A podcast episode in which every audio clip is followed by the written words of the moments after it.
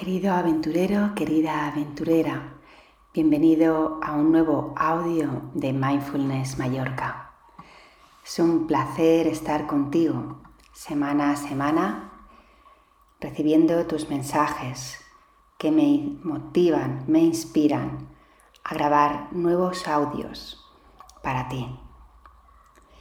El audio de hoy va a tratar sobre un tema que cada vez nos está afectando más a cada uno de nosotros. Vamos a trabajar el mindfulness para la sobrecarga de trabajo con el teletrabajo. Llevamos nueve meses trabajando con un ritmo totalmente diferente al que conocíamos. Algunos han descubierto el mundo virtual, otros lo han aumentado y en definitiva nos hemos sentido empujados a pasarnos lo que nos parecen a veces horas interminables delante de una pantalla y también metidos en una habitación.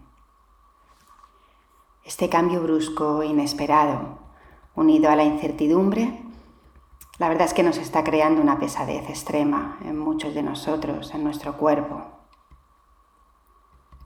No sé si así también lo sientes tú. Esta pesadez tan solo evoca más dolor y más tensión interna. En realidad también hay que tener en cuenta que la mayoría de nuestras casas no están preparadas para reconvertirse en oficina. Y la verdad es que acabamos creando malos hábitos que ya nos están empezando a pasar factura en nuestras emociones y claro, en nuestro malestar físico.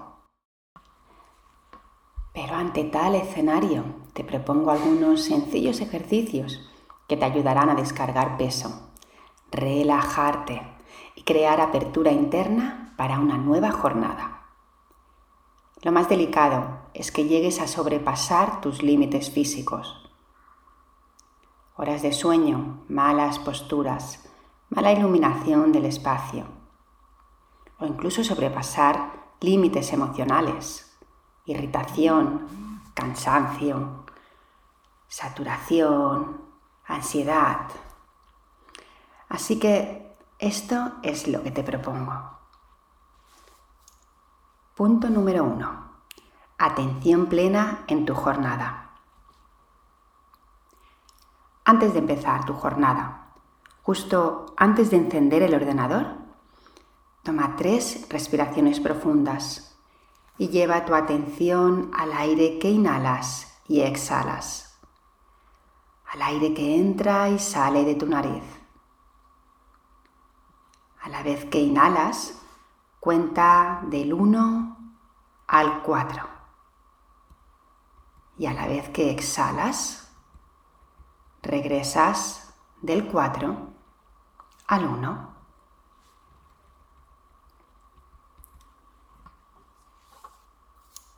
Punto número 2. Atiende lo importante. Revisa tu agenda del día y planifícate antes de empezar a leer ningún correo o atender a llamadas que seguro te pueden desviar de los asuntos realmente importantes del día. Atender lo urgente no es siempre el mejor camino. Es mejor tomar decisiones en base a lo importante. Sintetiza reuniones, reduce conversaciones, unifica tareas, trata de simplificar cada acción que tomes. Aprovecha la tecnología para automatizar tareas y no dedicar tanto tiempo en reuniones largas e interminables. Punto número 3. Sonrisa. Antes de ponerte a leer los correos electrónicos, ejercita tu rostro y antes de saber quién te ha escrito o qué te han escrito, simplemente sonríe. No entres en juicios ni creas que ya sabes lo que vas a recibir. Solo sonríe. Y a continuación, disponte a leer el primer mail. Repite el mismo ejercicio con el segundo mail y el tercero. Y así, cada vez el mismo gesto con cada tarea que tengas que realizar en el día de hoy. Es un ejercicio muy especial. Me encantará saber cómo te está yendo. Punto número 4. Haz pausas. Muévete. No es recomendable estar horas y horas en la misma postura delante de la pantalla. Así que si tienes que hablar por teléfono, te recomiendo que te muevas, que camines por la habitación. A la vez que hagas un break de aquello que estés haciendo, como mucho, como mucho puedes estar 90 minutos delante de una pantalla, como muchísimo, mientras tienes que moverte. Mira, toma la premisa que por cada 50 minutos que estés frente a la pantalla, deberías moverte entre 5 o 10 minutos. Te propongo realizar estiramientos de cuello, estiramientos de brazos, acercarse a la ventana, prepararte un té o simplemente beber agua. Es importante para la mente descansar y realizar pausas Sería ideal que en esta pausa volvieras a realizar las respiraciones indicadas en el punto 1. Luego que puedas sonreír a la actividad que tengas por delante. Y a continuación procedas con aquello que estabas haciendo.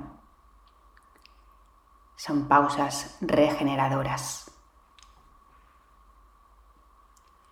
Por último, y punto importantísimo. Lo he puesto al final para que te acuerdes perfectamente, te quedes con ese buen sabor de boca. El último es, tú también importas. En toda esta situación no te habrás olvidado de que tú eres lo más importante, ¿verdad? Si tú fallas, gran parte de tu proyecto personal, familiar y profesional también falla. Así que por favor, cuídate, dedícate, de verdad, dedícate un tiempo a ti al día. Sí, sí, al día, no a la semana, al día. Es tu momento. Si es necesario, concreta una reunión contigo mismo, contigo misma en tu agenda una reunión a la que no puedes faltar. Bloquéate esos 30 o 60 minutos para ti. Y no debe ser una reunión para hacer cosas del hogar, de tu familia. No, que va. Sencillamente para ti. El autocuidado es una de las grandes premisas que trabajamos en mindfulness. El autocuidado pasa por dedicarte, por regalarte tiempo, que también lo mereces, claro que sí. Y además se convertirá en la fuerza, en el motor, en la motivación e ilusión para continuar con los otros proyectos que estés llevando a cabo. Querida aventurera, querida aventurero, deseo que estos puntos sean realmente inspiradores para ti, pero no solo eso, sino que realmente los pongas en práctica. Si es así y sientes que en realidad sí te están ayudando, te pido que lo compartas con quien sientas que también es necesario. Vas a ayudar a la otra persona, me vas a ayudar a mí. Desde aquí te mando un abrazo enorme y un fantástico y feliz día de presencia. Chao.